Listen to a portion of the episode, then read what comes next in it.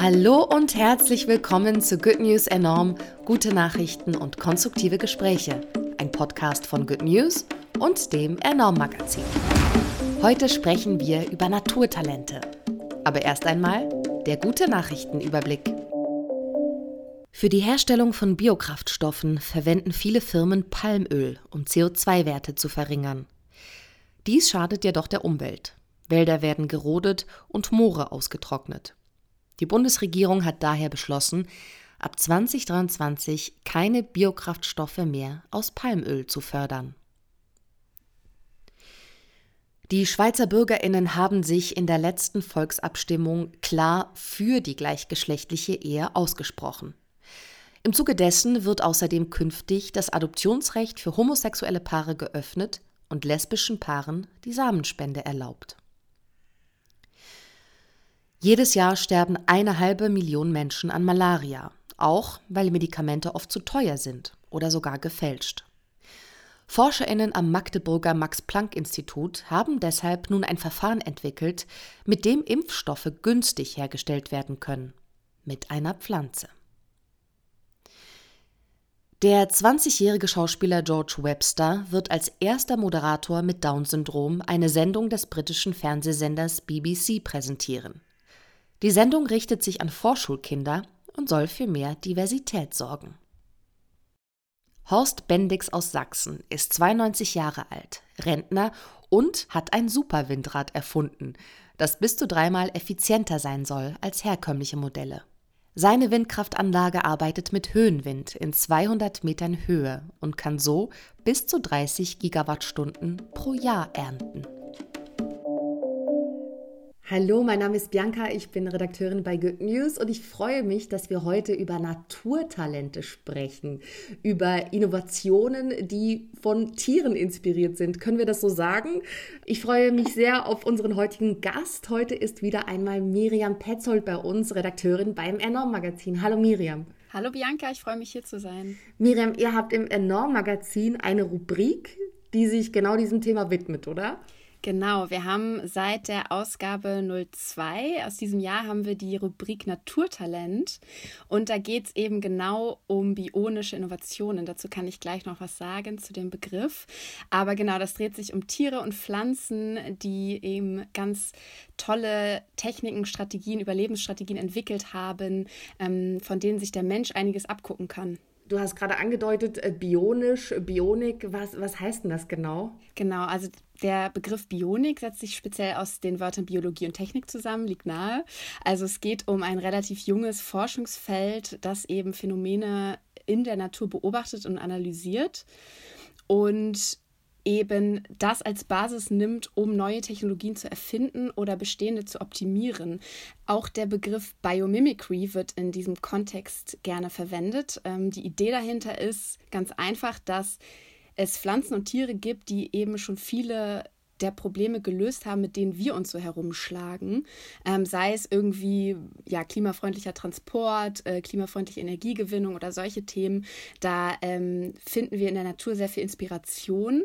Und ähm, es sind eben meist ForscherInnen von Universitäten weltweit, die sich ähm, da eben Prozesse genauer anschauen. Und dann äh, gibt es Startups, die eben dann diese Prozesse irgendwie übernehmen und daraus äh, Produkte machen oder eben ja bestimmte, bestimmte Prozessoptimierungen. Okay, also dass man sich so Superkräfte aus der Natur abschaut und die in unser Leben integriert. Genau, und um vielleicht ein bisschen konkreter zu werden, es gibt nämlich auch ganz bekannte Beispiele für bionische Innovationen. Ich glaube, eines der bekanntesten ähm, ist die Haut von Haien, die eben sehr verzahnt ist. Also es ist eine ganz raue Oberfläche, ähm, bestehend aus kleinen Zähnchen sozusagen, die den Haien eine sehr energiesparende und schnelle Fortbewegung ermöglichen. Und ähm, als man das entdeckt hat, äh, kam man schnell darauf, dass man das ja eigentlich auch für Flugzeuge und Züge irgendwie verwenden kann, indem man daraus eben oder eine ja entsprechend gezahnte Folie entwickelt, die man dann eben auf die Fortbewegungsmittel kleben kann, um sie aerodynamischer zu machen. Also das heißt, das macht man jetzt schon? Also kleben solche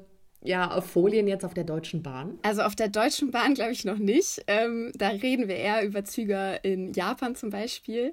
Aber ich denke, dass das ähm, ja wahrscheinlich immer gewöhnlicher wird in den nächsten Jahren. Und hast du noch andere Beispiele aus eurer Rubrik? Klar, also ich habe mich in den letzten Ausgaben mit verschiedenen Tieren auseinandergesetzt, unter anderem mit dem Nebeltrinkerkäfer, mit äh, Mantarochen, mit Kamelen und Steinkorallen. Und ich kann gerne zu allen einiges erzählen. Bitte, Entschuldigung, ich muss nachhaken. Nebeltrinker, was? Nebeltrinkerkäfer. Ja, der Name, der macht schon neugierig. Das ist ein Tier, mit dem ich mich in der aktuellsten Ausgabe beschäftige, die noch gar nicht erschienen ist. Die erscheint am 22. Oktober. Und ähm, ich kann aber auch gerne dazu schon was erzählen. Also es ist ein, ein kleiner, ungefähr zwei Zentimeter großer Käfer, der in der Namib-Wüste lebt, also an der Südwestküste Afrikas, einem ja, der feindlichsten Regionen der Welt, kann man sagen. Und der generiert Trinkwasser aus der Luft quasi. Also der gewinnt Wasser aus den Nebelschwaden, die der Wind vom Atlantik hinüberträgt. Und das macht er auf eine sehr effiziente Art und Weise. Also Nebel ist nichts anderes als winzige Wassertröpfchen. Und der Nebeltrinkerkäfer, der hat eine ganz besondere Körperoberfläche. Die ist sehr uneben und geprägt von ja, kleinen Höckern und Rillen. Die Höcker sind wasseranziehend und die Rillen, die sind wasserabweisend. Und diese Kombi sorgt dafür, dass eben die Wassertröpfchen im Nebel an seiner Körperoberfläche kondensieren. Und für die Ernte sozusagen ähm, streckt er sein Hinterteil senkrecht in den Wind. Also er senkt den Kopf, richtet sich auf, ähm, sodass die Wassertropfen eben gegen seine Körperoberfläche geweht werden, ähm, dann kondensieren und eben wegen der Schwerkraft hinunterfließen, wo er dann sein Maul öffnet und direkt trinkt. Ähm, und Genau, das ist eine sehr smarte Art und Weise, sich in einer wirklich sehr trockenen Region mit Wasser zu versorgen. Und das ist aber auch nicht spezifisch für nur den Nebeltrinkerkäfer, sondern auch für verschiedene Spinnenarten, für Termiten und auch Pflanzen. Aber der Nebeltrinkerkäfer hat eben wirklich sehr auch eigentlich spektakuläre Art und Weise, das zu tun. Und basierend darauf ähm, haben Menschen eben so sehr spezielle Maschennetze entwickelt. Das sind also, ja, wie der Name es schon sagt, das sind Netze mit, mit ähm, chemisch beschichteten Fasern, auch einer Kombi aus hydrophilen und hydrophoben Materialien. Und die haben ganz viele Lücken, Löcher. Die dürfen allerdings nicht zu groß und nicht zu klein sein. Das ist recht komplex, weil wenn sie zu groß sind, dann trägt der Wind die Wassertröpfchen im Nebel nämlich einfach hindurch. Und wenn sie zu klein sind, könnten die Maschen schnell verstopfen. Ähm, deswegen, es kommt auf die richtige Größe an und ähm, ist das gegeben und sind die Materialien eben unterschiedlich beschichtet, dann ähm, kommt es eben gut zu Kondensation und dann gibt es Auffangrillen unten an den Maschennetzen, die fangen das Wasser eben auf, was das runterläuft. Von da aus können, äh, kann das Wasser in Zisternen geleitet werden ähm, zur Wasserspeicherung, ähm, die dann eben Menschen in, in Dörfern, die sehr abgelegen sind, um, zum Beispiel in, in Marokko oder auch in Äthiopien, in sehr bestimmten Regionen ähm, zwischen Wüste und Atlantik zum Beispiel im Falle von Marokko, können Menschen eben dieses so gesammelte Trinkwasser nutzen, um sich selbst zu versorgen, um sich zu waschen oder auch um die, ihre Tiere zu tränken. Wahnsinn. Das heißt, da hängen jetzt schon solche von diesem interessanten Käfer inspirierten Netze in der Luft. Genau, also Mehr darüber erfahrt ihr natürlich in der nächsten Ausgabe. Ich kann schon mal so viel sagen. Das größte Nebelernteprojekt der Welt, das wurde bisher in Marokko realisiert von der deutschen Organisation Wasserstiftung und der marokkanischen NGO Darcy Hamad. Ähm, und zwar wurden da auf einem Berg zwischen der Sahara-Wüste und dem Atlantik wurden eben wirklich so Netze gespannt. Das, die sehen so ein bisschen aus wie, wie Spannbettlaken oder auch Zäune. Also die sind wirklich so vereinzelt aufgestellt am Berg und das hat auch einen bestimmten Grund, weil wenn sie da, wenn das Wasser dann am Berg aufgefangen wird in Zisternen, dann fließt es, kann es auch automatisch über Rohre hinuntergeleitet werden zu den Dörfern. Also dadurch werden auch keine wieder energiefressenden Pumpsysteme nötig und wenn, dann kann man das gut mit Solarenergie lösen, aber so fließt das Wasser eben automatisch runter zu den Dörfern und das hat natürlich eine ganz, also weltweit eine ganz große Bedeutung, weil ja jeder dritte Mensch ungefähr auf der Erde keinen sicheren Zugang zu Trinkwasser hat, beziehungsweise wo es Trinkwasser gibt oder Brunnen, ähm, kommt es oft zu Verunreinigungen. Also ähm, besonders Kinder sterben in, in bestimmten Regionen, weil sie eben ähm, schmutziges Trinkwasser ähm, trinken und an Durchfallerkrankungen oder auch Malaria dann eben sterben. Und ähm, auf diese Art und Weise, diese Maschennetze lassen sich sehr kostengünstig ähm, produzieren und auch aufstellen und auch ähm, verwalten oder ähm, ja unterhalten. Das können, das wird den DorfbewohnerInnen eben dann auch übergeben. Ähm, es gibt verschiedene NGOs auf der Welt, die sich halt damit auf jeden Fall befassen und ähm, die, die ähm, Installation dieser Netze eben vorantreiben. Da gibt es auch ganz wilde Konstruktionen. Es gibt auch eine karaffenartige Konstruktion. Das sieht auch so super, also Design aus einem Designblickwinkel auch wirklich sehr ästhetisch aus. Ähm, das erfahrt ihr dann auch alles echt in dem Artikel, der jetzt am 22. Oktober in der Ausgabe Nummer 5 äh, des Enorm Magazins erscheint. Und ähm, ansonsten habe ich noch einige andere Themen mitgebracht. Ja, lass mal hören. Genau, ich habe mich nämlich auch mit den wunderbaren Mantarochen beschäftigt. Es sind wirklich sehr faszinierende Tiere. Ähm, fand ich schon vorher, weil ich dann gehört habe, dass sie auch noch zwei Bio bionische Innovation inspiriert haben, war ich natürlich noch, noch begeisterter. Da geht es nämlich einmal um ein Filtersystem für Mikroplastik und um einen autonomen ja, Roboter, der Menschen vor dem Ertrinken rettet in Schwimmbädern und Badeseen. Mit welchem soll ich anfangen, Bianca? Ui, es klingt beides gut, aber ich glaube, mich würde jetzt als erstes äh, interessieren, wie dieser äh, Roboter, der inspiriert ist von diesem Mantarochen, ähm, Menschen retten kann. Alles klar, ich äh, genau, da geht es um eine Technik oder ein, ja, einen Roboter, der vom Fraunhofer Institut für Optronik, Systemtechnik und Bildauswertung gemeinsam mit dem DRK Wasserrettungsdienst Halle entwickelt wurde. Und zwar ähm, spielt dafür eben die stromlinienförmige ähm, Oberfläche des Mantas eine wichtige Rolle, weil die erlaubt es ihm eben auch sehr energiesparend und schnell zu sein im Wasser. Und das ist eben wichtig für den, für den Rochenroboter. Andererseits ähm, kann man sich eben an den Kopf- und Seitenflügeln des Mantas ganz gut festhalten als Mensch. Und der Roboter ist insofern autonom, als dass er eben in Schwimmbädern oder in Badeseen im Unterwasser an einer Ladestation angeschlossen ist und da so ein bisschen auf seinen Einsatz wartet. Er schlummert ähm, an der Ladestation und wird eben aufgeweckt, indem er Signale bekommt, zum Beispiel von Überwachungskameras in den Schwimmbädern oder von Drohnen über Badeseen, die eben ähm, Menschen in Notsituationen an ihrer Haltung erkennen und daraufhin eben Signale an den Roboter senden. Der verlässt dann seine Ladestation und ist halt dank dieser stromlinienförmigen ähm, Form oder ja des stromlinienförmigen Körpers ist er sehr schnell unterwegs, erreicht den Menschen in Not in unter zwei Minuten und bringt ihn auch innerhalb dieser zwei Minuten ähm, sicher ans Ufer oder an den Beckenrand. Das haben jedenfalls erste Tests ergeben letztes Jahr. Und am Beckenrand oder eben am Ufer können ihn dann SanitäterInnen weiter versorgen. Und das ist auch eine wichtige, auch es hat eine sehr wichtige praktische Komponente, weil wir in Deutschland wohl einen BademeisterInnen-Mangel haben. Und dieser Tech-Rochen ähm, könnte eben die BademeisterInnen des Landes unterstützen ähm, und ist eben ähm, noch schneller unterwegs, eben als die Menschen es im Zweifel wären sehr faszinierend, vor allem wenn man bedenkt, wie viele Menschen doch jedes Jahr wieder in deutschen Gewässern ertrinken. Ist der jetzt schon vollkommen im Einsatz oder ist das noch in einer Testphase? Nee, der ist noch in der Entwicklung. Es geht noch ein bisschen um die Finanzierung und ähm, geschätzt wird, dass er wohl noch zwei Jahre ein Konstrukt aus Kabeln und mechanischen Teilen bleiben wird. Also er sieht noch nicht wirklich geschmeidig aus, der Roboter.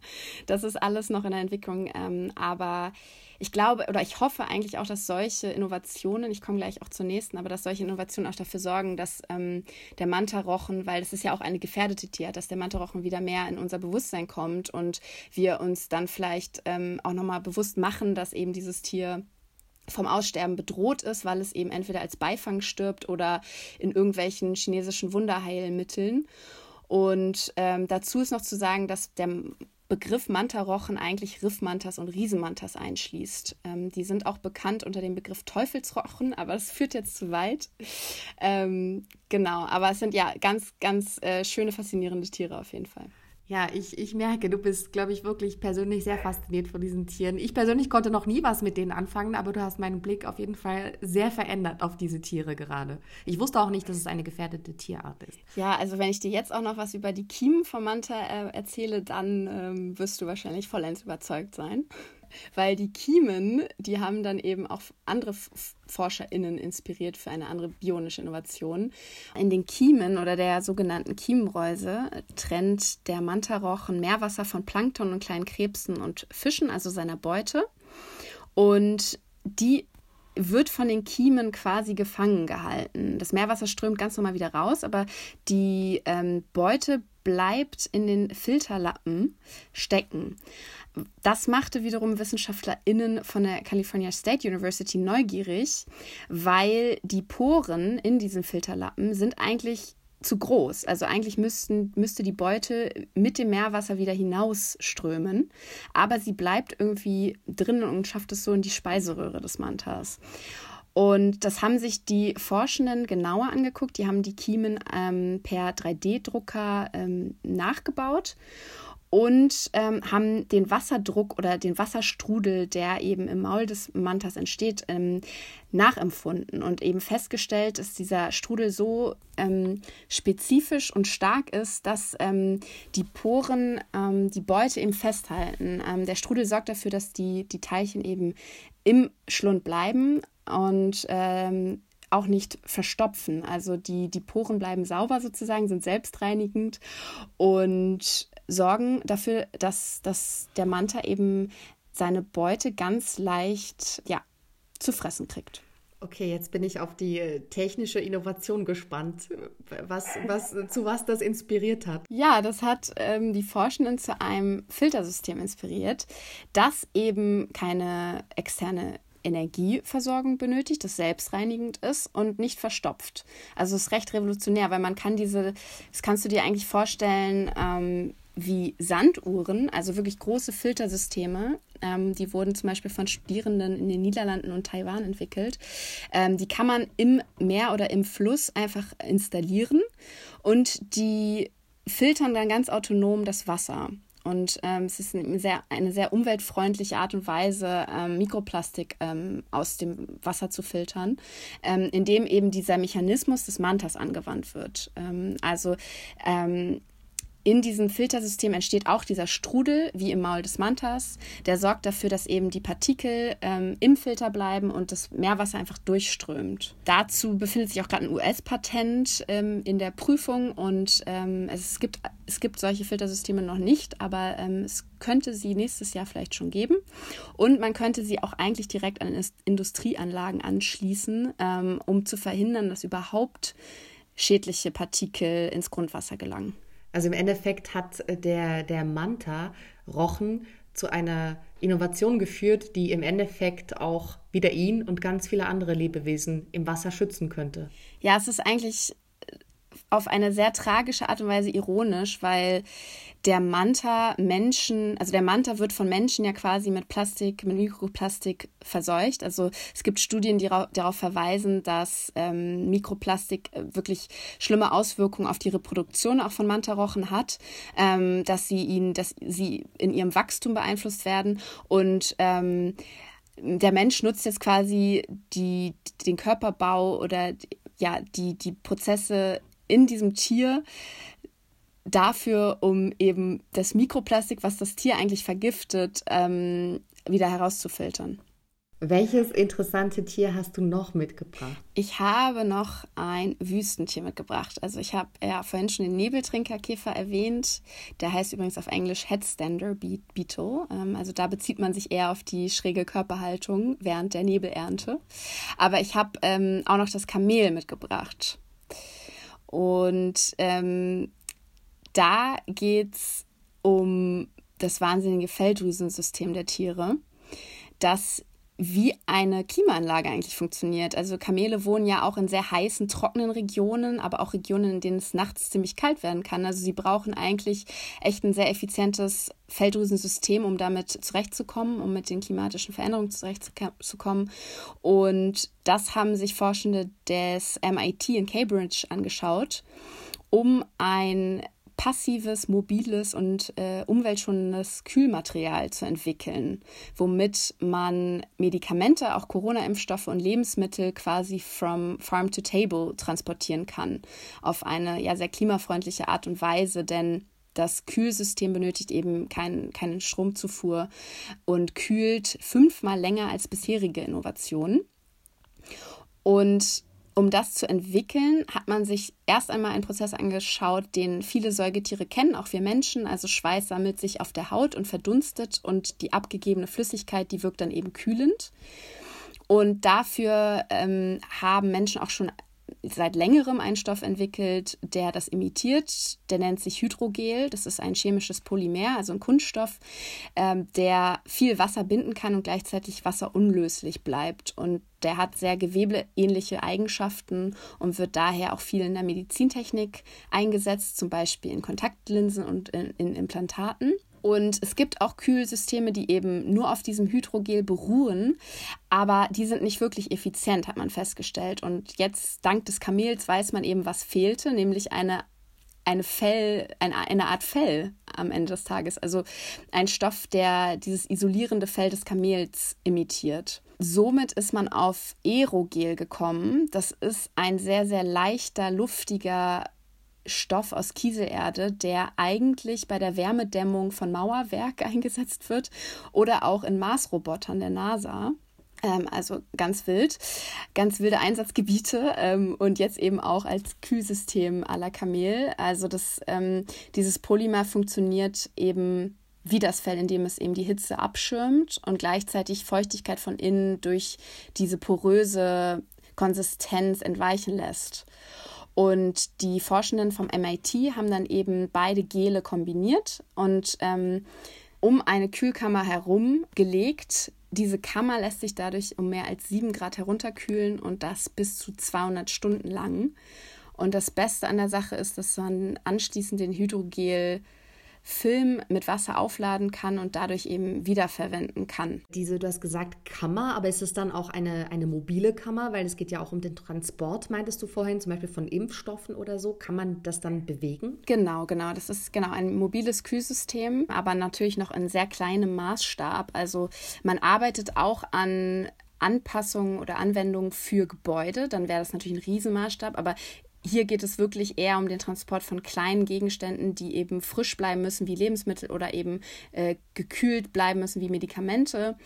Und genau, das lässt sich ähm, dahingehend sehr gut verwenden, vor allem in Gebieten, in, dem, in denen es eben keine stabile Stromversorgung gibt, äh, wo aber trotzdem ja, Gegenstände gekühlt werden oder gekühlt bleiben müssen. Das ist das eine sehr gute kurzfristige Lösung. Ja, Wahnsinn. Ich habe ähm, auch noch eine Nachricht oder eine Innovation, die von Lebewesen inspiriert ist. Und zwar haben auch ForscherInnen, wie bei der vorherigen Nachricht von dem Kamel, vom MIT nämlich, einen Kleber entwickelt, entwickelt, der sehr starke Blutungen in Sekunden verschließen kann. Also ja, nach, einer, nach einem Unfall, bei einer Verletzung, kann, kann dieser Kleber zum Beispiel die Hauptschlagader innerhalb von Sekunden zukleben und damit die Blutung stoppen. Und woher hatten die ForscherInnen diese Idee oder diese Inspiration von Seepocken? Weißt du, wie Seepocken aussehen? So spontan nicht, nee. Ich wusste es auch nicht. Wir waren auf der Bildersuche für die Good News App, als wir diese Nachricht gespielt haben. Und ähm, ja, wir vom Team, wir haben einen spontanen Ekel entwickelt, weil das halt Pocken, der Name sagt das, ist so wie so ein, ein, eine Wucherung, so sieht das aus. Aber das sind ähm, ja super schlaue eigentlich Lebewesen, weil was die machen, damit die auch in, in starken Strömungen kleben bleiben, an Steinen kleben bleiben können und nicht einfach so davon floaten, ähm, geben die so eine ölige Substanz ab und diese ölige Substanz, die macht die Oberfläche, also zum Beispiel beim Stein, für ein paar Sekunden frei von Wasser. Im Wasser, das muss man sich mal vorstellen. Und dann geben die ein Protein ab, was, was dazu führt, dass, dass, dass eben so ein Klebstoff entsteht und dadurch können sie sich ganz fest an so einen Stein heften. Und inspiriert von eben diesem Mechanismus der Seepocken haben diese ForscherInnen jetzt diesen, diesen Kleber entwickelt, der eben, wie gesagt, starke Blutungen in Sekunden verschließen kann. Das fand ich, fand ich ziemlich beeindruckend, oh, oder? Ja. Und hat dann auch äh, mein erstes Bild von Seepocken, was ich vorhin erwähnt habe, mit dem leichten Ekel, total revidiert. Schöne, schöne Image-Kampagne für Seepocken. ja, genau. Und jetzt, wo du es sagst, ich habe auch von einem Unterwasserklebstoff gehört, der ähm, auch genutzt wird, ein umweltfreundlicher Unterwasserklebstoff, inspiriert von Muscheln, der dafür genutzt wird, zum Beispiel um Korallen zu züchten. Also es gibt ja diese Coral Nurseries, ähm, um eben zerstörte Korallen ähm, oder neue Korallenriffe anzulegen oder zerstörte eben zu, zu wieder aufzuforsten sozusagen. Und dafür wird dieser Unterwasserklebstoff eben auch verwendet. Ja, siehst du, all diese, all diese Unter, Unterwasserlebewesen, die haben es, äh, ja, die haben es drauf. Ja, die haben es geschnallt, ja, genau. Ja, cool, sehr interessant. Ähm, ich empfehle euch allen, das Enorm-Magazin zu holen und euch in jeder Ausgabe die Naturtalente durchzulesen. Höchst spannend, was es da alles gibt. Ich danke dir, Miriam. Ich zu danken und genau, seid gespannt auf die nächsten Naturtalente. Gibt es so viele Wahnsinns ähm, ja, Entdeckungen in der Natur und Phänomene. Dankeschön. Good News enorm. Die besten guten Nachrichten der Woche wurde euch präsentiert von der Good Family. Noch mehr gute Nachrichten und konstruktive Hintergrundberichte findet ihr auf goodnews.eu, in der Good News App und auf enorm-magazin.de.